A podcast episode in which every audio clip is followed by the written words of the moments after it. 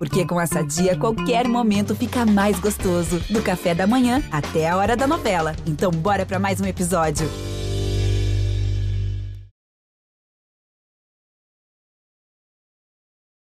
Fala, torcedor alvinegro! Tá começando o episódio 255 do podcast GE Botafogo. Eu sou o Luciano Melo. Depois de uma perda de invencibilidade em um jogo que eu acho que boa parte dos torcedores não imaginava que seria nesse jogo, mas todo mundo sabia que esse momento viria. O Botafogo continua líder do campeonato, contou com o tropeço do Palmeiras diante do Bragantino. A gente vai tentar entender o que aconteceu, principalmente no segundo tempo, que eu achei muito abaixo do que o Botafogo vinha mostrando. O Botafogo, claro, os jogadores que estavam em campo sabem que podem desempenhar mais, o próprio Luiz Castro falou sobre isso na coletiva. A gente vai tentar entender e discutir essa sequência porque o Botafogo já fez isso em alguns momentos, o Luiz Castro já fez isso, e ele vai ter que rodar. Ontem ele, né, só o Júnior Santos ficou no banco, tinha o desfalque do Cuesta. Vamos ver como é que vai ser Copa do Brasil, Sul-Americana daqui a pouco. Essa semana tem jogo importante contra o Atlético Paranaense. Vamos falar sobre isso. Estou recebendo aqui um dos repórteres que cobrem o dia a dia do Botafogo no GE. Como é que você está, Giba Pérez? Seja bem-vindo. Bom dia, Luciano. Bom dia, Rafa. Bom dia, Odep. Bom dia a todo mundo que está assistindo na live. Foi um, Assim, a gente sabia que uma hora ia acontecer, né? O próprio Castro falou na coletiva depois que o Botafogo não ia passar o campeonato sem perder.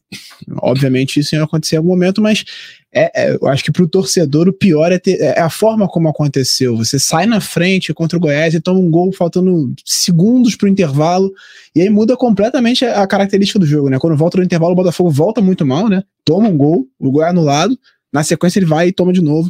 Acho que o time sentiu um pouco, talvez, a sequência de jogos, essas viagens e tudo mais. Vai ter uma, uma semana bem complicada agora, com Copa do Brasil, com Clássico no outro final de semana, e precisa realmente mostrar. Vamos ver se consegue já reagir na quarta-feira contra o Atlético Paranaense. Né? É isso. Também por aqui, direto de Goiânia. Estava na arquibancada da Serrinha ontem, representante do Botafogo no projeto A Voz da Torcida, do canal Setor Visitante no YouTube. Como é que você está, Pedro Depp? Seja bem-vindo. Fala aí, Luciano, Giba, Rafa, torcedor alvinegro. Pois é, né? Acho que ninguém imaginou que o Botafogo fosse vencer é, as 38 partidas do campeonato. Mas ontem, quando eu estava saindo da Serrinha, né? Eu peguei o celular, entrei no Twitter, eu achei que o STJD tinha tirado todos os pontos do Botafogo e a gente era lanterna. Zona de rebaixamento. Era, Pois é, parecia que estava na zona de rebaixamento, né? O pessoal fazendo a caça às bruxas, né? Tentando encontrar culpados. Eu falei, gente, é normal, acontece. Você entrar no, no, aqui no celular também, pegar um daqueles aplicativos, entrar no GE, né? E se for ver as rodadas do campeonato inglês, o poderosíssimo Manchester City, ele perde para o Leeds United, ele perde para o Brentford, ele perde para o Brighton. E assim, e o nosso retrospecto com o Goiás é muito ruim. Era um jogo difícil, Concordo que foi uma partida abaixo do que a gente esperava, principalmente ali no início do segundo tempo. Está dentro do script, né? O torcedor do Botafogo, acho que é, por conta desse arranque, né, que foi realmente impressionante, o Botafogo igualou o recorde do São Paulo, cinco vitórias seguidas no início do campeonato. A gente colocou muito esse, é, essa, é, essa questão aí, né? Esse sonho de, de lutar pelo título eu acho que o Botafogo é candidatíssimo a uma vaga na Libertadores. Pode ser que lá na frente a gente possa mudar o nosso objetivo, mas a meta é muito clara. Uma vaga na Libertadores. Isso dito pelo Mazuco, pelo John Textor, né, pelo próprio Luiz Castro.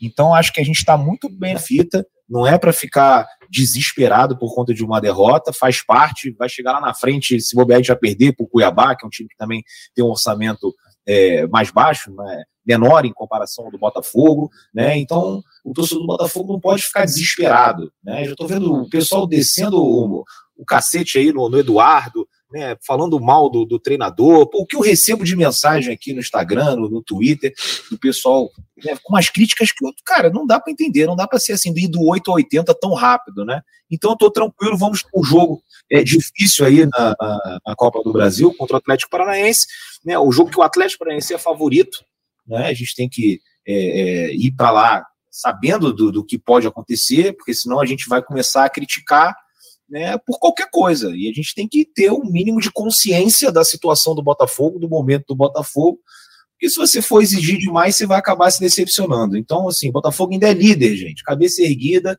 e vamos rumo ao nosso objetivo, que esse ano é uma vaga na Libertadores. Se no meio do campeonato, lá para a vigésima, vigésima quarta, a gente ainda tiver na liderança, ou tiver na segunda, na terceira, a gente pode mudar o nosso objetivo. Eu não acredito que o Napoli entrou no campeonato italiano de 2022-23 querer é, disputa, pensando em disputar o título. Acho que era a, a, meta era uma vaga na Champions. Só que aí as coisas mudam no meio do caminho, né? E aí você vai pelo título, né? A temporada desse ano do Arsenal é um fracasso?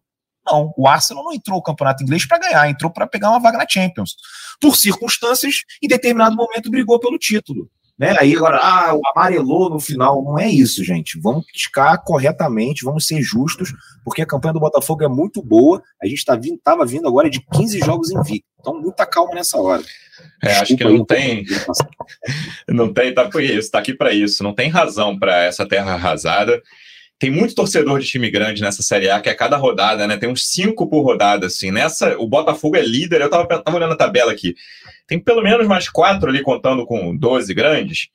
Tô olhando a tabela. Grêmio, Inter, Vasco e Corinthians, essas quatro torcidas hoje estão achando que nada presta e o, o time que está mais perto do Botafogo desses quatro aí está sete pontos atrás, que é o Grêmio com oito pontos. Então, muita calma nessa hora. Claro que tem muita coisa para melhorar, mas o Botafogo está num caminho de cara, era, era um início de recorde, né? E aí, para fechar a nossa mesa, Tô querendo saber qual vai ser o grau de corneta dele hoje.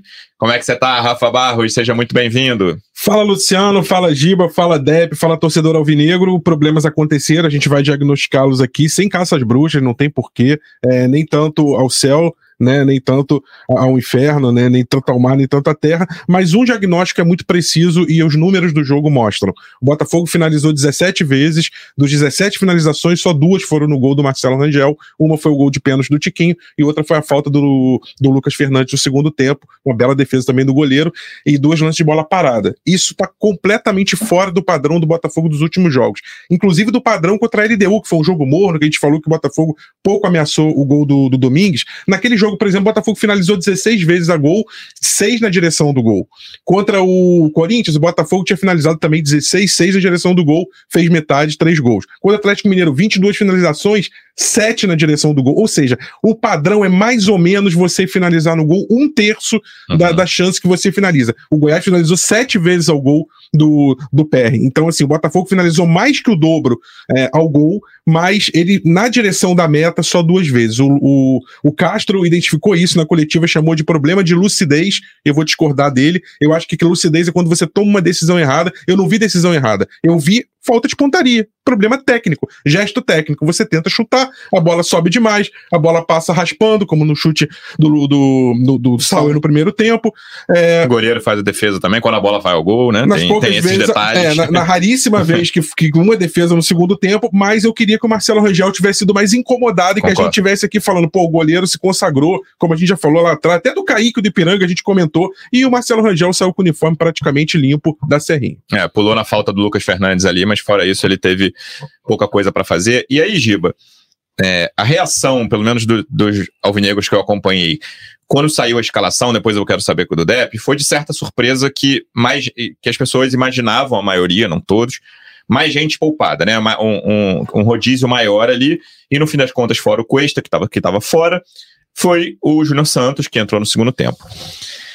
E aí, é, o Botafogo tem um elenco que, nessa classe média ali do Campeonato Brasileiro, como eu falei no, é, antes da estreia aqui, eu falei que eu achava o Botafogo uma das grandes incógnitas do, do campeonato, que eu via quatro times acima, é, Palmeiras, Galo, Flamengo Fluminense, e três abaixo, que eram Coritiba, Cuiabá e Goiás, e via uma grande classe média ali do quinto ao décimo sétimo, e o Botafogo estava nessa classe média, para mim, na parte de cima dessa classe média, e eu acho que de, dessa turma aí, o Botafogo tem um dos melhores elencos. Mas, cara, é muito difícil. A não ser se você tiver um elenco muito forte, você não sentir quando, sei lá, dois dos seus principais jogadores têm atuações muito abaixo. E ontem, para mim, Marçal e Eduardo provavelmente foram os piores jogadores do Botafogo em campo. Teve gente reclamando do Segovia, outros do Di Plácido. Mas, na minha opinião, os dois piores do Botafogo na partida foram Marçal e Eduardo, até nessa ordem. Achei o Marçal pior e o Eduardo segundo pior. E, cara, tem jogo que é frustrante a forma que você falou, a forma como acontece, que aí você vai no intervalo 1 a 0 né? A coisa dá uma tranquilizada, o Goiás vai ter que sair mais do que saiu.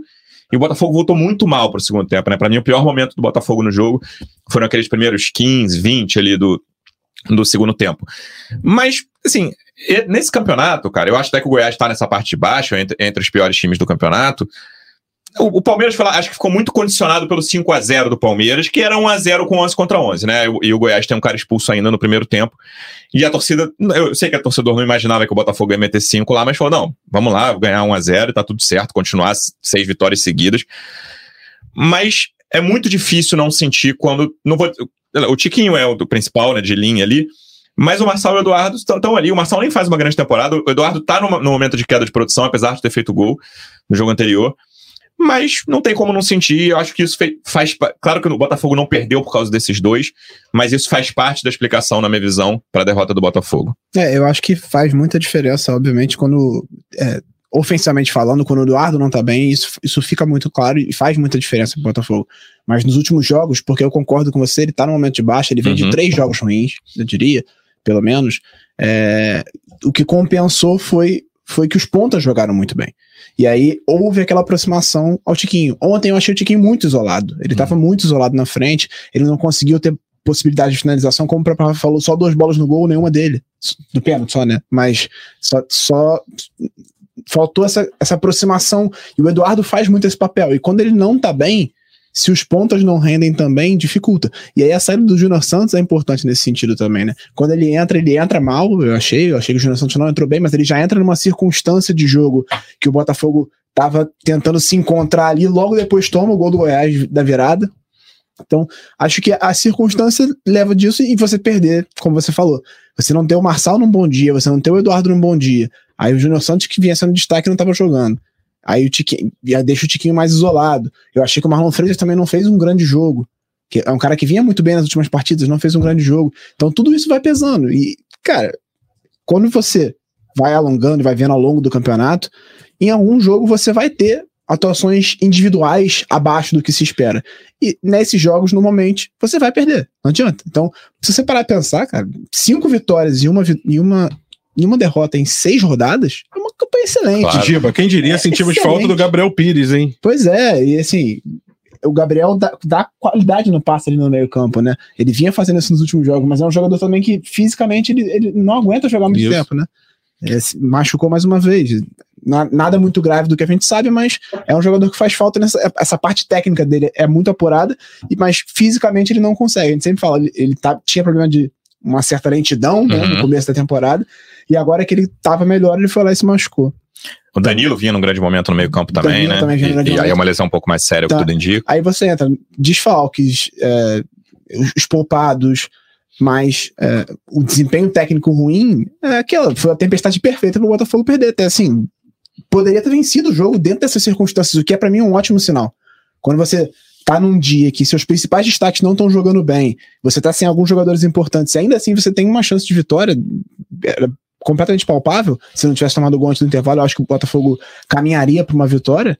É, então é um bom sinal, é um time competitivo, é um time que vai dar trabalho, vai perder jogos como esse, faz parte da temporada, isso acontece mesmo, mas é, o cenário não pode ser de terra arrasada, o cenário tem que ser de beleza, um tropeço, vida que segue, vamos para a próxima, porque tem jogos muito importantes pela frente e acho que o Botafogo tem total condição de chegar no, na segunda-feira que vem, ainda líder do Campeonato Brasileiro e com duas vitórias contra Atlético Paranaense e Fluminense. Não seria nenhuma surpresa Cara, se isso acontecesse. Todos os times oscilam de jogo para jogo e oscilam dentro do jogo. O Palmeiras, que é o time mais né, regular do Brasil, oscila dentro de jogo. E o Botafogo teve essa oscilação que para mim foi fatal no início do segundo tempo ali. O Goiás podia até ter feito mais gol, mas depois o Botafogo teve dificuldade quando reagiu, quando saiu das cordas ali. O Botafogo, como o Rafa falou, teve dificuldade até nessa coisa da finalização também. Qual foi a reação ali no, no pré-jogo, Depp, quando saiu a escalação? Você, você especificamente esperava mais gente fora? Você gostou? Acho que tem uma questão do meio que eu quero conversar com o Rafa, que a gente fala muito dos dois primeiros ali. Achei que Marlon e Tietchan juntos não funcionaram muito bem. Mas qual foi a tua reação na escalação? Você achou que devia ser diferente? É muito, né, não, somos, não somos fisiologistas, né? Sempre vale é. deixar isso aqui claro. Mas na tua percepção de torcedor, o que, que você imaginou? Não, eu, eu tava de acordo com a escalação. Inclusive, eu fiz uma live pré-jogo falando que eu tinha mudado de opinião com relação às prioridades do Botafogo na temporada. Né, Para mim, tá muito claro né, que esse time briga por uma vaga na Libertadores. E o campeonato menos difícil para você conseguir uma vaga na Libertadores é o Campeonato Brasileiro. Sim. Né, assim, para mim não tem dúvida nenhuma. Podem abrir oito vagas, né, são seis diretas. Dificilmente um time que não seja brasileiro vai ganhar Libertadores esse ano de novo. Né, os brasileiros estão em outro nível comparado aos nossos rivais aqui do continente. Então, seriam oito. Né? A Copa do Brasil só tem um, a Copa Sul-Americana só tem um. Você pode fazer uma campanha linda na Copa do Brasil, passar pelo Palmeiras na semifinal, chegou na final contra o Grêmio, perdeu, tá fora da Libertadores. Então, assim, não que a gente tenha que colocar né, a Copa do Brasil de lado, a Sul-Americana de lado, mas eu acho que o Botafogo tem sempre que possível atuar com força máxima nos jogos do Campeonato Brasileiro. Quando os jogadores estiverem no seu melhor momento físico, mental, né, eles têm que estar em campo. O Campeonato Brasileiro, para a gente conseguir né, é, uma gordurinha agora, fazer um campeonato tranquilo e lá na frente, a gente sem sustos, né, sacramentar uma vaga para a Taça Libertadores da América. Então, para mim, o Botafogo fez certo. Se você for ver os outros times, todos jogaram com os melhores. O Fluminense jogou com os melhores, o Palmeiras jogou com os melhores, né? É, enfim, o Flamengo jogou com os melhores, né? Então, e, e vão ter jogos difíceis, né? O, o, Palmeiras joga com Fortaleza na Copa do Brasil, né? O, o Fluminense joga o clássico contra o Flamengo, o Atlético Paranaense que joga contra a gente jogou também com os melhores, time titular e conseguiram vencer o clássico contra o Curitiba. Então, por que, que o Botafogo tinha que poupar? Por que, que o Botafogo tinha que colocar os reservas? É isso que você falou, né? Nós não somos fisiologistas, a gente não tem a, a, os dados completos, não recebe o relatório com os dados físicos do Júnior Santos. Né, mas para ele ter ido para o banco, provavelmente teve ali alguma indicação né, da fisiologia. Olha, o Júnior Santos hoje não, não dá para jogar 90 minutos, coloca ele para jogar 45. Né, então, assim, eu não tenho o que questionar com relação à escalação, e para mim, está é, tá cada vez mais claro que o objetivo é vaga na Libertadores e que para isso a gente tem que ir com força máxima em todos os jogos do Campeonato Brasileiro. Lógico que vai ter uma exceção ou outra, e também você tem que analisar o momento. Estou falando com relação ao cenário atual. Lá na frente as coisas podem mudar. Né? Se chega numa semifinal da Sul-Americana e, e numa, jogando numa quarta-feira e no domingo anterior você tem um jogo do brasileiro, pô, estamos na semifinal, vamos poupar. Mas hoje eu iria sempre com força máxima, por isso não tenho crítica nenhuma à escalação do Luiz Castro, e acho que o, é, a torcida entendeu, e aliás, o torcedor, e aí falou uma coisa que não tem nem a ver com análise de futebol, né, mas assim, tinha muito, muita gente daqui, né, são uhum. poucos ingressos na Serrinha, né, foram mil botafoguenses, ingressos esgotaram em uma hora, né, e os torcedores estavam assim, você via a cara deles assim, meio aflito, assim, poxa, será que o Tiquinho joga? Queria tanto ver o Tiquinho Soares em campo, né? Pô, será que o Eduardo joga? Será que vão com os melhores? Será que vão com os reservas? Então, assim, para o torcedor acabou sendo bom também, né? É, poder ver ali o Tiquinho comemorar um gol. Eles caras têm uma ou duas oportunidades no ano para assistir o Botafogo de perto, foi legal. Mas tirando isso, né, é, falando da análise mesmo do, do, do, tática do time, né, da escalação, eu tô com o Luiz Castro, para mim, tem que entrar com força máxima. Porque se os outros entraram, a gente também tem que entrar. E a gente, como você falou, nós não somos os fisiologistas, não hum. temos os relatórios todos dos jogadores. Mas deixa eu fazer um contraponto ao meu amigo Depp aqui, é, até pra gente tentar refletir sobre outra coisa. Quando o Luiz Castro poupou jogadores, né, que a gente chamou de poupar, contra o Atlético Mineiro, o Botafogo voou, jogou o que jogou, a gente veio aqui ao podcast e falar, poxa, o Luiz Castro tá inaugurando, né, é, ou, ou apresentando pelo menos pra gente, nós que sempre pensamos em time titular e reserva, um novo conceito, uma nova forma de enxergar esse elenco do Botafogo. E nós os nós o elogiamos exatamente por isso. Uhum. Porque ele, ele tá fazendo, começou a fazer a gente entender que o Botafogo poderia jogar com 14, 15, 16 atletas se revezando. É claro que tem posições que são muito sensíveis, o gol com o Lucas Perry, o Vitor Coelho tá mais do que claro que a saída dele prejudica muito porque é uma liderança, é um cara que tem uma saída de bola diferente, o próprio Tiquinho quando sai,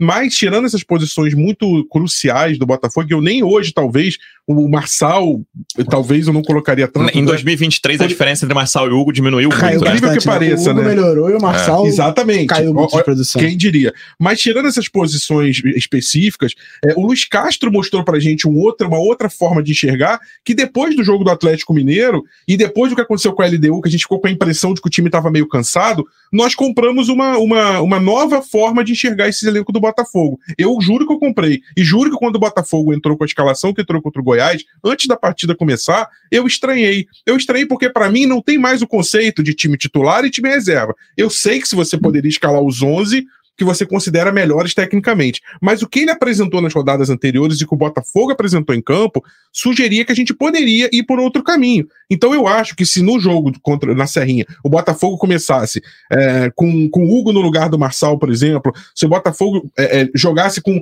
alguns três ou quatro outros atletas, até eventualmente com o Janderson no lugar do Tiquinho ou o Matheus no lugar do Tiquinho, entrando o Tiquinho depois, enfim, ah, mas o Tiquinho fez o gol de pênalti. Gente, eu não tô analisando depois da partida, eu tô tentando analisar antes da escalação é, ser divulgada, tá? Eu sei que teve um problema físico do Gabriel Pires, mas assim, se o Botafogo entra sem 3, 4, 5 titulares e perde dessa vez, diferentemente do que aconteceu com o Atlético, eu também não estranharia. E vou dizer por quê. Porque a gente sabe que o campeonato é tiro longo, a gente sabe que dessas 38 rodadas você não vai ganhar sempre, a gente sabe que o Botafogo tá jogando fora de casa e que, e que dentro de casa que tá sendo essa força dele, principalmente depois que ele trocou o gramado e que a torcida tá cada vez mais chegando junto, e principalmente analisando o calendário próximo que o Botafogo tem, ele pega Atlético Paranaense na Arena da Baixada, ele pega o Fluminense no, Marac no, no Engenhão, no Newton Santos, no, né, em duas partidas contra dois dos três times que jogam com intensidade mais alta no futebol brasileiro, ao lado do Palmeiras, tá? Na minha visão.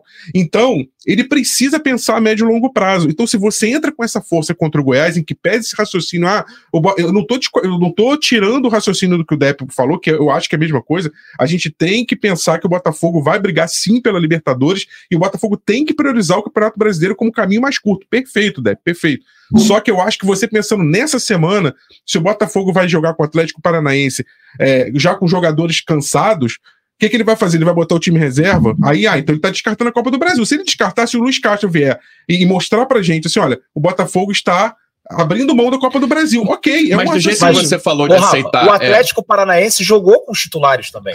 Gente, mas assim, eu sei. Com todo mundo. Não, eu sei, mas assim, os outros times aqui, eu, eu, até acho que depois eu quero analisar o Goiás, porque a gente só tá analisando o Botafogo. Quero tem, falar de tem Goiás. O Goiás. Mas deixa eu fazer uma pergunta claro. do que você tá fazendo. E óbvio que você pode analisar aqui. É, até pelo que você falou, de, estamos aceitando o que aconteceu contra o Atlético Mineiro. Você acha que escalar seis reservas na quarta é abrir mão da Copa do Brasil? Então, mas aí é a coerência do discurso. Por que, que você escalou esses, titula esses titulares? Por que, que você sobrecarregou o Eduardo, que já não via bem, como o Chiba salientou bem, como titular contra o Goiás? Por que, que você, é, o Marçal, que vem render, eu não tô assim, ah, porque foram os dois piores e não tinha que tentar. Eu tô dando só dois exemplos. Podia ser o Marçal e o Eduardo titular e outros de reserva. Mas se você não poupa ninguém, você tá dando um recado seguinte: eu quero jogar com o que eu chamo de força máxima, que eu já acho um conceito que ele mostrou pra gente que ele não tem, né? Ele fala isso em coletiva de, de três ou quatro jogadores ou dois por posição, então isso é uma convicção do Luiz Castro, que apresentou a gente dentro de campo e nas coletivas. Então, por que que ele poupou? É, por que ele não poupou nenhum desses jogadores? E por que, ah, porque o outro time jogou com o titular? Gente, o que o Castro está mostrando pra gente, dentro da realidade de Botafogo, é o seguinte: eu quero trabalhar com, com elenco homogêneo e ter 14, 15 opções. Outras equipes não trabalham assim, e tá tudo bem. E, e equipes até mais qualificadas em termos de elenco que o Botafogo. O Palmeiras, o Fluminense trabalha assim. Tudo bem, são formas diferentes de trabalho. O que eu estou dizendo é que o Castro ap apresentou-nos um conceito e que aparentemente estava funcionando. E, e, quase não funcionou com a LDU, porque ele, ele, ele foi um pouco contrário a esse conceito. E aí a gente está agora vendo um outro cenário. E aí o que, que eu pergunto? Quem vai enfrentar o Atlético Paranaense? Pode ser um time sem 4 ou 5?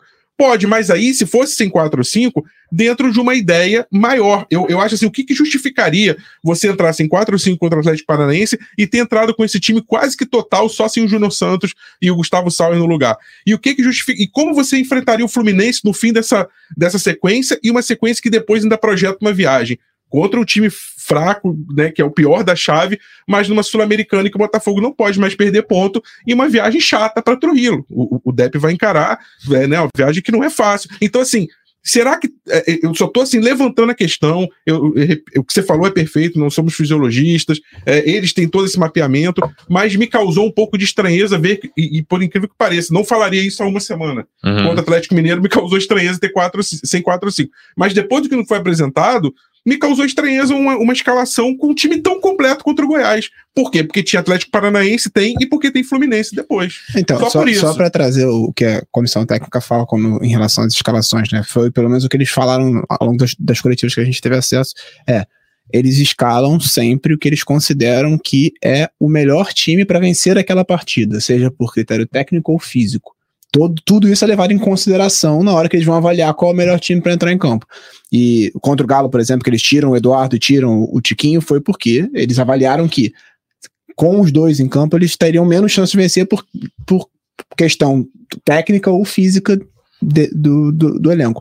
Então, eu entendo não ter poupado o Eduardo e o Tiquinho ontem, por exemplo, até porque eles já tinham acabado de ser poupados. Eles tinham um jogo só de sequência, né? Sim. Eles tinham, não tinham jogado contra uhum. o Galo, entraram ali no finalzinho, nem se desgastaram.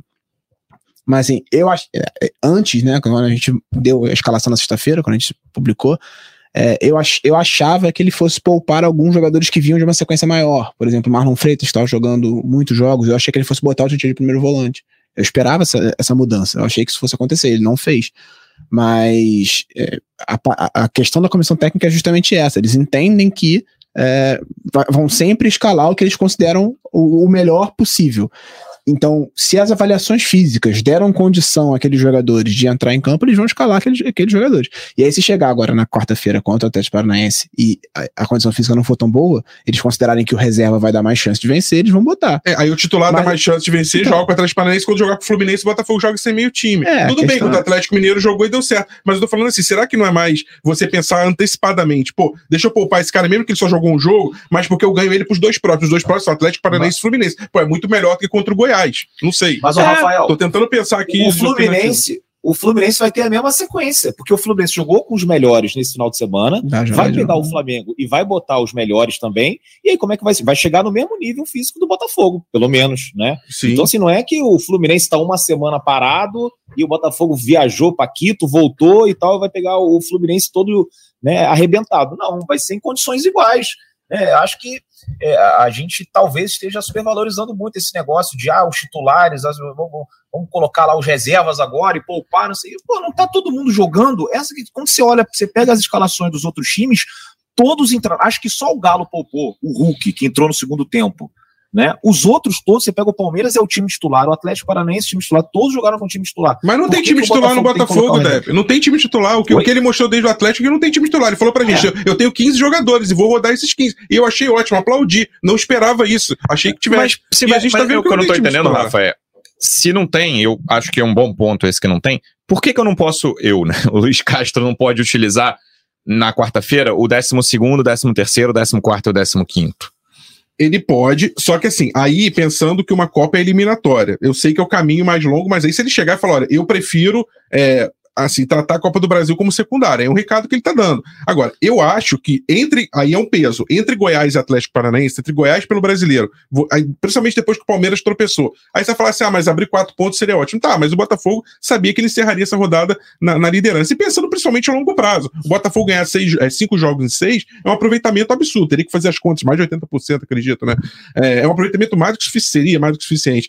É, o Atlético Paranaense não. Se ele perde a partida por dois gols de diferença, pra, fica muito difícil ele reverter essa desvantagem. Então, assim, eu sei que é, é, a gente está falando de um elenco homogêneo, mas dentro desse raciocínio de um elenco homogêneo, é, você pensar naqueles que tecnicamente, juntando com a valência física, possam render mais, eu imaginei que esses caras fossem, é, dentro dessa rotação, ficarem disponíveis para jogos mais decisivos. O jogo contra o Atlético Paranaense e o jogo contra o Fluminense, porque é um adversário muito qualificado e que você vai ter a força da tua torcida para poder ajudar a desequilibrar e também a força de jogadores mais descansados para eles poderem entrar. Foi só esse o raciocínio. Agora, pode ser que o futuro se prove que essa estratégia está completamente correta. Só estou levantando essa questão que quando eu vi a escalação achei que fosse um, me, me, me, causou um pouco de estranheza. É porque se na cabeça da comissão técnica não tem o titular, é porque a gente sempre trata como titular e reserva, porque na nossa opinião, o, assim, é porque obviamente o Tiquinho joga muito mais do que qualquer outro jogador que entrar ali. Então ele é o titular da posição na nossa cabeça, mas se na cabeça da comissão técnica são 15, 16, como você mesmo falou, então não faz diferença para eles quem vai jogar qual jogo, entendeu? Eles vão jogar, vão botar sempre quem tá melhor fisicamente tecnicamente e que tem as características que no entendimento deles vai ajudar. Pode dar errado, como deu ontem pode dar errado, mas é. Acho que a, a visão é, é essa. Quer, né? é, assim, a gente não pode dizer deu certo ou deu errado só pelo resultado, né? Sim, não, até porque jogou ser, com, com, os melhores Podia ser a mesma né? coisa com, com, com cinco reservas claro. e pode, na quarta-feira, pode. Né, a gente não, não vai dizer deu certo porque ganhou o jogo, se, se seja com titular, Sim. seja com misto, seja com o que for.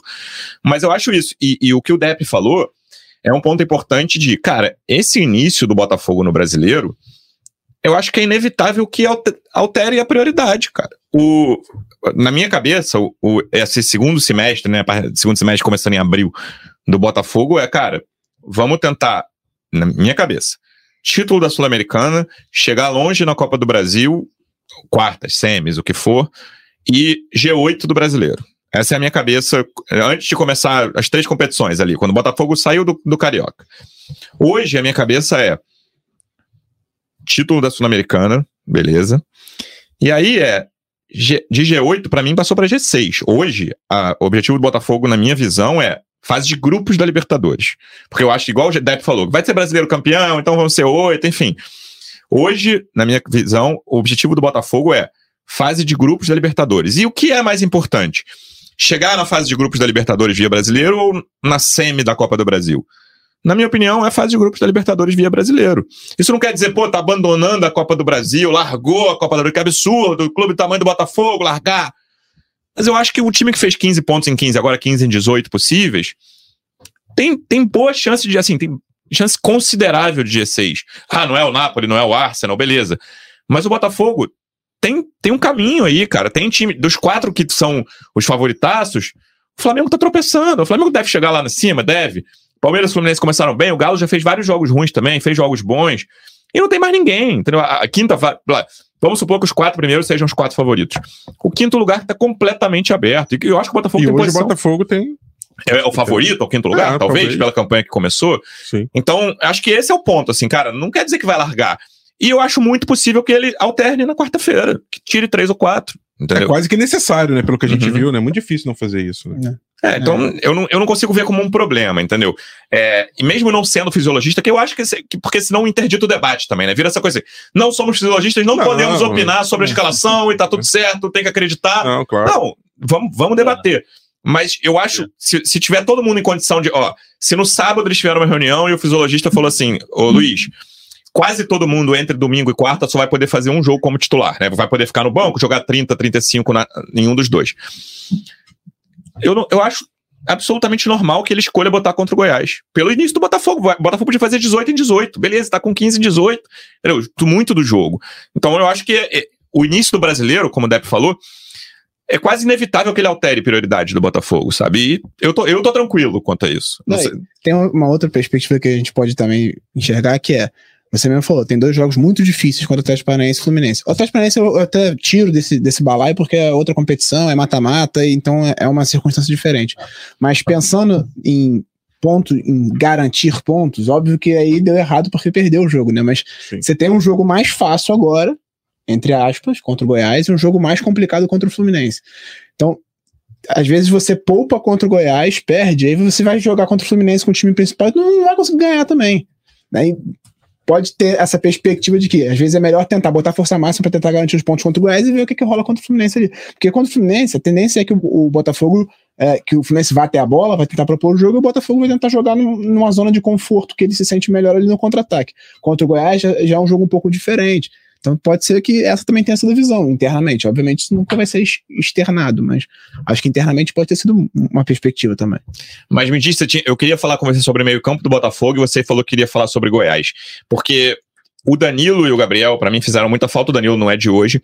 E na minha, na minha visão, o Tietchan, Tietchan acho que é indiscutível, mas o Marlon tava crescendo. Eu, eu acho que eu sou o maior defensor do Marlon Freitas desde o ano passado, quando o Botafogo anunciou a contratação. Acho um jogador sem grife e útil, mas eu concordo que o início do ano dele no Botafogo foi fraco. E ele vinha melhorando, vinha crescendo. Mas os três juntos, eu até vou botar o Eduardo nesse balaio, né? Como terceiro que a gente sempre considerou absoluto, titular absoluto ali como terceiro homem de meio campo.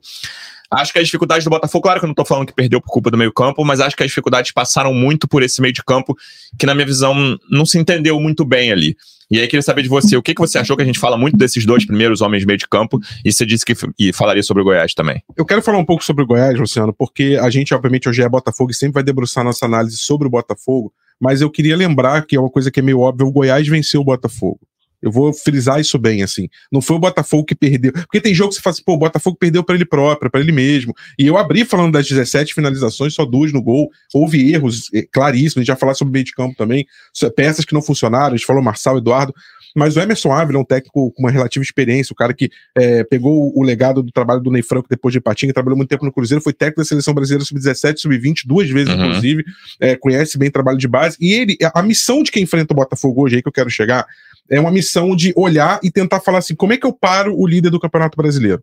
Como é que eu paro uma equipe que está no estado de graça, que está numa boa fase, que tem opções táticas e técnicas, jogadores que estão com um nível de confiança elevadíssimo, jogadores que estão é, tocam e passam sem praticamente sem olhar e sabem um ou outro onde está. Como que eu paro uma equipe que ganhou do Atlético Mineiro, que ganhou do Corinthians, que ganhou do Flamengo? Então, não é fácil. E o Goiás conseguiu fazer isso com, com uma, com, de forma assim é, excepcional. Como? Ele compactou as linhas, ele jogou é, num espaço de 40, 45 metros, é, com, com a compactação para os dois lados, e fez uma coisa muito inteligente. Ele bloqueou nas duas pontas a, a, a, principal jogada do Botafogo. Ele bloqueou as pontas do Botafogo. Quer dizer que não saiu jogada? Não. Tanto que o Botafogo finalizou 17 vezes, e aí é o mérito do Botafogo. Mas o Goiás dificultou muito o jogo do Botafogo e, e, fez o Botafogo, obrigou o Botafogo a centralizar o jogo dele. Quando ele obrigou o Botafogo a centralizar, ele tocou no calcanhar de Aquiles que foi a atuação ruim do Eduardo, uma atuação não muito inspirada do Tietchan, como você falou do Marlon Freitas. Sim. E aí, por isso, o meio de campo do Botafogo teria que ter a, a, é, tido uma atuação melhor, não conseguiu. O Goiás congestionou ali o, o, meio de campo, o Goiás dificultou o jogo entre linhas do Botafogo, dificultou o jogo apoiado, e aí forçou o Tiquinho a sair da posição de atacante. O Botafogo, em muitos momentos, se você é, tivesse uma, uma fotografia de como o time estava posto em campo, era até interessante, que era como se o Botafogo estivesse jogando num 4-6-0. O Botafogo não tinha um jogador é, rondando a área, porque o Tiquinho saía, porque uhum. o Eduardo saía, e era uma tentativa do Botafogo de trazer a marcação do Goiás e de tentar entrar por trás é, na ultrapassagem. Algumas vezes isso foi bem sucedido, mas de uma maneira geral, o Goiás conseguiu fazer o Botafogo não jogasse. E aí eu vou chegar num ponto que eu acho importante para a sequência do Botafogo na temporada. Os adversários cada vez mais vão estudar e vão marcar o Botafogo. Alvo vão... na testa, né? Não tem Alvo como. na testa. Vão entender o que, que esse time está fazendo para ser o líder e como parar esse time que amanhã pode não ser o líder, pode é, ser um postulante de G4, mas eu afirmo, o Botafogo vai ser de alguma forma protagonista desse Campeonato Brasileiro. Ele não é coadjuvante mais. A gente falou de Botafogo na, no meio de tabela, Botafogo vai ser um dos protagonistas. Pode ser um dos seis, um dos quatro, é, um dos sete. Uhum pode ser um dos três, pode ser até o, ali o, o alvo na testa principal. Mas o Botafogo vai ter que pensar alternativas para mudar, e o Luiz Castro é muito bom nisso, a gente já viu ele fazer isso muito bem em várias é. partidas, mudar a partida dentro do jogo, conseguir acionar plano B, plano C, trocar, eu tenho certeza que a entrada do Júnior Santos, embora não tenha sido tão bem sucedida, foi para isso. Ah, é, certamente. Certamente, então assim, o Botafogo, fica, fica essa lição, não pela derrota, mas pela dinâmica do que foi o jogo, do como o Botafogo foi é, encaixotado, acho que essa é uma boa palavra, o Botafogo foi encaixotado por um esquema tático muito bem feito pelo Emerson Ávila, que é assistente técnico, provavelmente o Goiás vai procurar um outro, um outro técnico, ele é interino, ele, é, ele acho que é da comissão técnica permanente, é, mas foi, fez um belo trabalho. A gente também tem que reconhecer quando o adversário é, vai bem e o Botafogo tem que tirar suas lições, não é terra arrasada mas o meio de campo poderia ter funcionado melhor, respondendo a sua pergunta. Eduardo, com dificuldade, é, me parece haver uma questão física de fundo aí também. É, não só um cansaço, mas eu acho que ele vem de uma lesão, de um tempo longo inativo. É, e aí, para esse tipo de jogador, 33 anos, eu acho que o Eduardo tem que ser usado com um pouquinho mais de parcimônia Concordo. dentro dessa sequência. O próprio não Marlon teve pré-temporada, né? Não teve pré-temporada, muito bem lembrado. O Marlon Freitas assumiu a camisa 5 do Danilo. E, e, quem que vai assumir agora a camisa dele? É difícil, porque essa função exige uhum. muito, é, muito vai e vem, muito poder de marcação, cobertura de later, dos laterais recomposição muitas vezes quase como um terceiro zagueiro. Então, essa posição de camisa 5, de primeiro volante, é uma posição que exige muito fisicamente, e o Marlon também tá cansando. O Tietê teve uma atuação. É, em tese, ele é o reserva nesse momento. Em né? tese, o próprio Tietê é o reserva. Então, exatamente. Então, assim, é, o meio não funcionou, poderia ter, deveria ter funcionado, e o Botafogo ficou um pouco encaixotado numa partida bem feita pelo Goiás. Eu acho que a gente tem que também reconhecer o mérito do adversário. É, em relação a, a individualidades, eu tinha separado aqui o Marçal e o Eduardo, que a gente já comentou, e mais dois jogadores que Achei que não funcionaram bem. Um foi o Segovia, né? Que é um cara que entra ali. O Rafa já falou sobre a importância do Cuesta, que eu acho que não é nem só uma importância técnica. E, tecnicamente, é muito difícil encontrar um zagueiro no futebol brasileiro que tenha a saída que o Cuesta tem. Sei lá, o melhor zagueiro que atua aqui para mim é o Gustavo Gomes, e a saída do Cuesta é melhor que a do Gustavo Gomes, com alguma tranquilidade, na minha Sim. opinião. E o Segovia não conseguiu manter o nível. Não acho que ele tenha feito uma partida horrorosa. Eu vi muitas críticas pesadas ao Segovia depois do jogo. Achei que ele fez uma partida de mediana para baixo, vai, nota 4,5, talvez. É, fraquinho. E um cara que vinha crescendo de produção, Luiz Henrique, achei que entrou bem mal no jogo ali, cara. No momento que o Botafogo tentava pelo menos um empate ali, ele ele tá sem confiança por um contra um, assim, que é o, é o, é o que caracterizava aquele Luiz Henrique, aquele jogo contra o Galo, que quase virou lenda, o jogo antes dele ser vendido pro Botafogo horroroso, jogando muito mal, venceu o Atlético Mineiro, com uma grande atuação do Luiz Henrique. E parece outro jogador, cara. Assim, eu ve vejo o Luiz Henrique, ele estava crescendo de produção, para não ser injusto, mas foram dois jogadores que também fizeram falta, assim, uma produtividade melhor de um zagueiro, claro que assim, fizeram falta, né?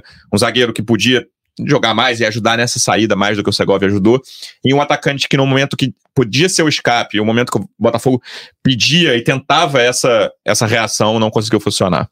É, eu acho que o Segovia, ele é um zagueiro que tem qualidade no passe, acho que foi uma coisa que chamou a atenção dele no Independente do Vale, foi até por isso que o Botafogo foi buscar ele para uma, uma eventual reposição ao Cuesta, né?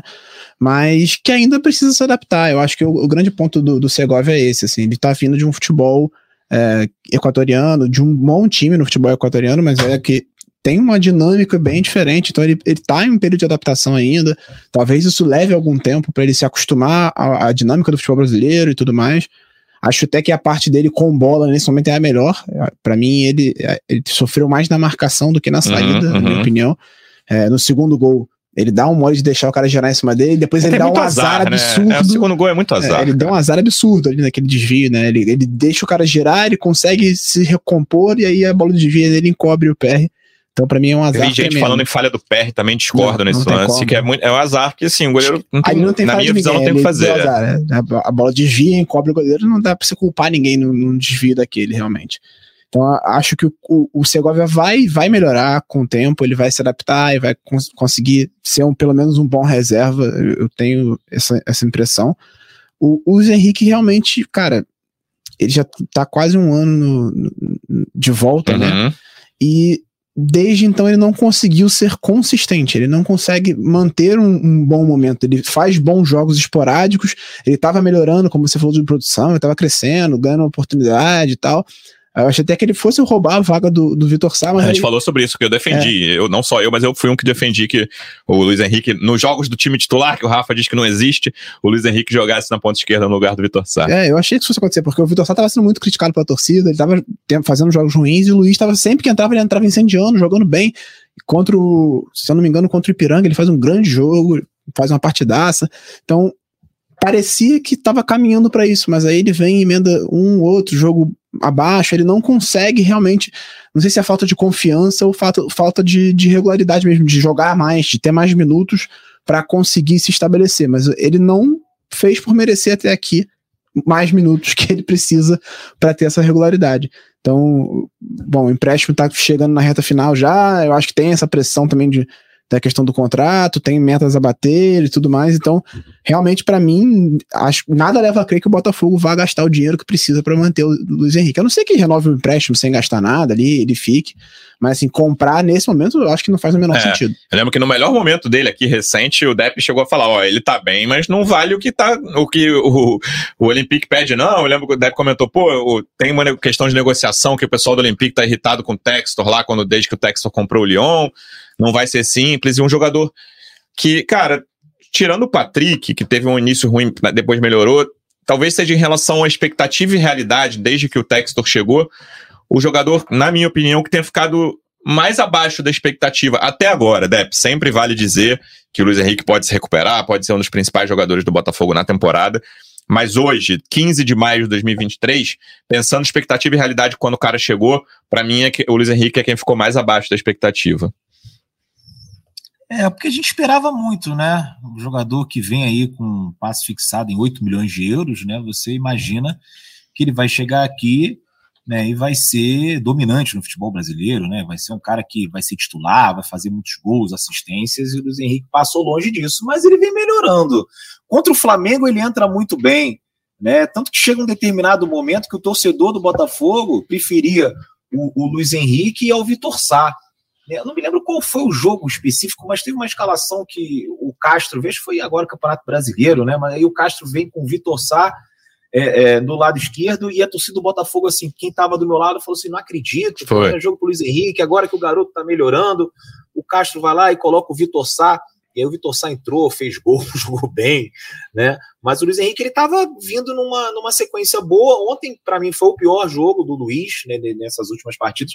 E, e, assim, no segundo tempo, ele, quando ele entra, ele jogou bem na, na frente da torcida do Botafogo. Assim. Então, é, o, o, campo do Goiás, né? Ele é muito arrumadinho, bonitinho e tal. Mas para quem está na arquibancada, tem alguns pontos cegos. Esse lance aí do Segovia, né? Que a bola estoura no zagueiro, que o Peixoto chuta, a bola bate e cobre o pé, e só fui depois conseguir ver direito no, no, no YouTube uhum. do GE, que é um dos uhum. melhores momentos. É, mas o Luiz Henrique jogando ali na frente, você via que visivelmente estava faltando confiança, né? Às vezes só tinha um marcador, ele tem qualidade para ir para cima e tentar buscar a linha de fundo, ou então né, cortar e, e tentar chutar, e o Luiz Henrique tocava a bola para trás. Aí devolvia para o Marçal, aí o Marçal vinha para o Lucas Fernandes. Então, assim, é, faltou mais né, aquela coragem que a gente estava vendo com o Luiz Henrique nessas últimas partidas. Ontem foi uma, uma bem abaixo e acho que faz parte também, né? Tá ali dentro do script, né? O Luiz Henrique é um cara que é, não vale esses 8 milhões de euros, mas sei lá, se o Botafogo conseguisse, né? Um, é, um desconto ali, né? Falasse, o problema é esse do Texas. Quando chegou lá comprando o Lyon, deu umas alfinetadas no Marcelo. Né? Não sei como é que tá essa relação. Mas se comprasse o Luiz Henrique aí por, sei lá, 2 milhões de euros para ser um cara reserva, entrar de vez em quando. Ele é jovem também, né, Sim. gente? O Luiz Henrique tem quantos anos? 21? É muito novo, né? Dá para dá pra melhorar. Ele é um cara muito forte, muito rápido. Né? 21 anos. Se essa confiança é, for mais constante, eu acho que ele pode ser um, um, bom reserva, sim, Luciano. Eu acho que o principal problema do Botafogo, na minha opinião, né, um, assim, um jogador que eu não espero muita coisa é o realmente o de Plácido. Acho que destoa muito do resto do time. É, você pode até dizer que nos últimos dois ele fez uma partida razoável e tal, mas assim, tá muito baixo tecnicamente dos demais. Tá muito baixo. É. Não sei quanto tempo, Rafa. Eu, eu juro para vocês que eu prefiro o Rafael com todo esse pacote que ele traz, né, de ser expulso, de dessa irritação meio descontrolada, às vezes dá umas entradas que não tem nada a ver, eu ainda prefiro o Rafael do que o de Plácido. Acho que o Botafogo tinha que ir ao mercado para ir atrás de um atleta. Do Luiz Henrique eu espero alguma coisa. Agora, do, do nosso bravo lateral argentino, acho que tá bem difícil com ele ali pelo lado direito. Então, Depp, essa era outra posição que, por exemplo, eu não veria problema algum de o Daniel Borges jogar, ter jogado contra o Goiás. É, era uma opção, por exemplo. Uhum. Ah, mas é um jogador que o nível. Não sei, não sei. O, o de plástico, será que tá jogando assim? É, quando eu falei assim, gente, assim, eu não falei que tinha que ter dado um F5 e trocado o time inteiro, trocado sete, oito jogadores, mas que três ou quatro, talvez, e, e, nessas posições, talvez num lateral que você não compromete tanto quando troca e bota o outro, é, é, num, num, ponta que não compromete tanto quando você troca e bota o outro. É, era mais nesse sentido. E acho que o Daniel, por exemplo, tá muitos jogos sem entrar em campo ali, sem,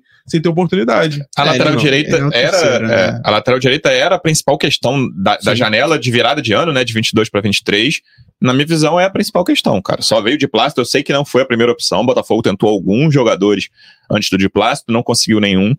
E, cara, hoje, com um elenco bem mais formado que o Botafogo tem, talvez valha gastar um dinheiro aí, cara. 4 milhões de euros, sei lá, num lateral direito, entendeu? Que venha da Europa, ou que esteja num fim de contrato na Europa, que não, vem, não compre direitos, mas que tem um salário alto. Acho que vale, vale olhar, porque essa posição hoje é muito problemática, eu concordo com o Depp. E eu, eu já eu apanhei muito aqui, de, de vez em quando no Twitter, depois o pessoal ainda lembrava. Luciano defendia o Daniel Borges, que no ano passado, até meio do campeonato ali, eu defendia o Daniel titular e gostava dele mas ele caiu muito de produção, fez um fim de ano muito fraco. Esse ano também não foi muito bem, quase sempre que entrou. Contra o Ipiranga, ele fez uma partida mas eu bem acho, nota 7. Assim, assim como eu falei da diferença de Marçal e Hugo, a diferença entre de Plástico e Daniel Borges, se existe, ela é mínima, cara. De verdade, ela é mínima. É, é uma dos diferença. três ali, pra mim, o melhor é sempre quem tá no banco. Eu diria que assim. não, tecnicamente é o Rafael, mas é, tem. É melhor, claro. Mas acho que tá sempre, sempre é. nessa, assim, ah, não entra o Rafael, aí não dá o Rafael, não dá o Rafael, bota de plástico. Aí entra de plástico, não dá o de plástico. É sempre assim. Então, eu, dos três, se eu fosse escolher, eu escolheria o Rafael de titular. Sabendo que é um pacote problemático, Sabendo como o, o Deb falou, é. mas eu também, porque os outros dois, assim, é, é eu botaria o Rafael e, e em julho, cara. É, para mim, e seria aquela contratação de chegar no primeiro dia da janela. Já acertou antes, ó. Primeiro dia da janela, você chega aqui, por favor. Porque é uma, é uma posição muito problemática, ainda mais com esse início de, Botaf do, de campeonato do Botafogo, cara. Esse início é, é um. O Botafogo começa a brigar. É tipo, você não tá olhando se o Goiás está tropeçando, você tá olhando se o Palmeiras está tropeçando. E o Palmeiras tropeça muito pouco. Ela tropeçou nesse sábado. Isso aí, ô Luciano, isso é muito engraçado, porque eu tava na Bahia, na véspera do jogo do Botafogo e Bahia, tava num churrasco ali de uns amigos e tava com o celular acompanhando no Premier uhum. Palmeiras e Vasco. Uhum. E torcendo pro Palmeiras ganhar no Vasco. né? Quando o Palmeiras empata, eu falo, vamos lá, Palmeiras, vamos lá, vamos derrubar o Vasco. Né, fazer mais um gol. E o Palmeiras perdeu uns três em sequência. Foi. E aí eu falei, olha, só conseguiram um pontinho o Vasco, né? Ganharam do Atlético, agora empataram com o Palmeiras, começaram bem. Na véspera desse jogo, eu estava aqui nesse quarto de hotel que eu estou em Goiânia, assistindo é, Palmeiras e Bragantino, tendo palpitação no final. Comemorou o gol do Bragantino. Rodrigo Tabata, corta pro meio, vai cruzar a bola na área, olha o Hendrick. E eu aqui, ó, tá ou seja, o inimigo mudou. É isso. Você vê que as coisas mudaram de uma hora para outra. E o Palmeiras tropeça um pouquinho menos que o Vasco, né? Então é, é, fica mais difícil por causa disso não tem muito jeito, cara. O, o, no, no, no, campeonato que o Botafogo está propenso a disputar depois desse início, não estou cravando, mas na minha opinião é um campeonato de G6. O, ter um lateral direito, seja como o Rafael, seja como o de Plácido, seja como o Daniel Borges, atrapalha muito, cara. É, difer é diferente de você secar o Goiás, secar o Vasco, secar quem vai ficar lá embaixo, entendeu? Não tem muita, muita questão quanto a isso e tem que olhar tem que endereçar. Então, já que a gente falou pouco de escalação até agora, Rafa, qual é o time que você escalaria na quarta-feira? Lembrando que você não é fisiologista, mas tecnicamente, olhando quem tá muito cansado e quem não tá entregando, você tiraria alguém? Iria mais ou menos com o time de ontem, com o Junior Santos? O que, que você faria? Bom, vamos lá. É, gol não tem jeito, Lucas Perry. Claro. É, na lateral direita, o Rafael tendo condição, não sei como é que tá a questão física dele, se não tiver Daniel, é, se tá, tiver, machucado, tá machucado, então acho que é Daniel. Dá, ah, vai, vai me cornetar. Cara, Daniel é de plástico, velho. Eu acho que tá na hora de o dar uma Daniel chance. fez uma partida na Arena da Baixada, aquele 3x0. Nível. Muito não, ruim. Pelo amor de pelo Deus. Amor de Deus. Mas, mas, eu tô dando crédito pro que, tudo bem, contra o Ipiranga, o jogo já tava resolvido, ele fez uma partida até honesta, e também pelo que o de plástico vem, vem entregando, entregando em vários não sentidos. Não vem entregando. Não, entregando em outro sentido, né? Eu tentaria o Daniel, daria esse último, último crédito aí, talvez, para ele. É, na zaga, assim, é fundamental. Olha como é que a gente. O, o Cuesta, né, que a gente falou, a importância dele, assim, é, como liderança, como é, é posicionamento. Acho que o Botafogo teve muito problema de posicionamento de Até zaga. De ataque também, né? Porque ele faz muito. tá fazendo gol pra caramba. Faz Sim. gol, cruza, cabeceando muito. Bola aérea é muito forte. É, saída de bola também. E principalmente eu senti que faltou a orientação da zaga ali. É, cobertura, subida de lateral, quem que fica, quem que pega. E ele é um cara muito importante nisso, um cara muito inteligente, muito líder. Então, o Vitor Cuesta, é fundamental. É, acho que tem que jogar com o Adrielson. Ali na esquerda, assim, é um jogo que a gente tem que avaliar o que está acontecendo com o Marçal. Me parece que tem um elemento físico também aí, por incrível que pareça, jogador que sempre teve muito vigor, muita potência, mas está parecendo que tem alguma coisa física. Não sou fisiologista, mas pelo que eu tô, pelo que eu entendendo das atuações do Marçal e pela questão física, eu acho que poderia ver a, a, e pela diminuição dessa diferença e pensando no Fluminense também acho que poderia entrar o Hugo né? não, não seria nenhum pecado nenhum absurdo é, no meio de campo cara, o Marlon, ele precisa descansar, cara. Não tem como. Ficou claro isso, uhum. o Marlon precisa descansar. E o que tem ali hoje é o Tietê, que também, assim, não, não vinha bem de primeiro volante, mas o Botafogo tá, assim, o Danilo. Então, assim, não vejo um jogador ali para atuar naquela posição que não o Tietê. É, o, o, Gabriel, a gente acho que dificilmente, né? Até quinta. Acho até, complicado, até complicado, quarta. É. Até quarta ele se, se recuperar e entra o Lucas Fernandes mesmo. E. E Eduardo, acho que essa é a principal não, questão. Não, acho que o Eduardo tem que descansar, banco. Tem banco. Acho uhum. que o uhum. Eduardo precisa descansar, gente. É fundamental. É, e aí, ali naquela posição, o, o Raí é jovem, mas assim, eu acho que tem que dar prestigiar, se é um cara que está sendo usado em algumas ocasiões pelo Luiz Castro, é ele ali da posição. É, jogaria ali na, na direita, acho que o Júnior Santos é, pode já foi voltar, já foi né? poupado um pouco. É, na esquerda, é, tem que ver a questão do Vitor Sá, como é que ele tá. Uma pena, gente, uma pena, né? A gente não falou sobre isso, mas uma pena o Segovinha, né? Ter acontecido ah, aquilo. Sim, com, verdade, é, foi antes do vez, jogo. Poxa, é. antes do jogo com a mão, né? E deve ficar um tempo fora, né? E deve ficar um tempo fora. Pois é, uma pena, uma pena, porque era um cara para ter jogado. E tava também, crescendo. Tava crescendo, você viu, teve que entrar o Carlos Alberto ali uhum. no fim e tudo, enfim. É, então acho que na esquerda ele poderia jogar, teria que ver a questão física do Vitor Sá, se ele tiver bem, Vitor Sá, se não o Luiz Henrique. E, e na frente, cara, na frente, assim, o Tiquinho tá cansado também. Talvez essa, eu falei, eu acho talvez que... essa seja a principal é. questão, que é quando descansar o Tiquinho. É. É, isso tem que olhar com lupa no calendário, é, assim, com, com, alguma antecedência, porque é um, é um jogador chave que não tem é. substituto. O Matheus, inclusive, tá na seleção, né? O que, quem botar no, é. naquele lugar ali é Eu acho complicado. que pra quarta eu botaria o Janderson e deixaria o Tiquinho no banco para entrar em necessidade. Provavelmente jogaria. Eu só falo para iniciar jogando. Uhum. O Tiquinho também me pareceu, fiquei com essa leitura de que também um pouco cansado, até pela movimentação também que teve no jogo contra o Goiás. E principalmente, gente, seguindo o que eu tenho falado, pensando no jogo já contra o Fluminense, que vai ser um jogo complicado contra um dos favoritos ao título. Deve ser um dos grandes jogos desse início é. de Campeonato Brasileiro. Dois dos times times que vêm jogando melhor. Assim, o Botafogo chegou no momento do brasileiro que estava entregando desempenho também, né? Contra Corinthians e Atlético Mineiro. Não só resultado, teve um, um, um jogo pior que, um, que ganhou, contra o Bahia, para mim foi o principal deles. É, mas estava entregando. O Botafogo tá jogando muito bem. Estava entregando desempenho. Eu tô bem curioso para esse jogo contra o Flu. Dep, você acha que vai com esse time de de ontem ou que vai fazer algumas mexidas? Eu acho que vai mexer, tá? Não sei quais jogadores, mas acho que ele vai mudar uns três ou quatro. Eu acho que mexe também, mas eu acho que vai de PR, de Plácido, Cuesta, Adrielson e Marçal, mas aí talvez possa entrar o Hugo uhum. né, nessa vaga do Marçal. O meio-campo, eu não vejo o Lucas jogando como volante. Para mim, tem que repetir Marlon Tietê, e aí você pode colocar o Lucas no lugar do Eduardo, né? Você pode ser. três meio-campo. Eu acho que vem com o Júnior Santos pela direita, acho que joga o Vitor Sá também, foi substituído ontem com 10, 15 é, do segundo tempo, uhum. né? Ou seja, é, não está muito desgastado. E na frente, Chiquinho Soares. Não, não iria com o Janderson, um jogo importante que a gente tem, assim, pegando naquela lupa. Nós que não vamos sempre frisar isso, nós que não somos fisiologistas, mas estamos aqui debatendo. Eu pouparia o Tiquinho no jogo contra o César Valeu na semana que vem. Eu iria com o Tiquinho contra Atlético e Fluminense. E aí lá, levaria para o Peru, deixaria no banco, se tivesse ali, né, um, algum problema, o César Valeu ganhando de 1 a 0 a gente precisando do empate ali no final, você bota o Chiquinho Soares faltando uns 25 minutos.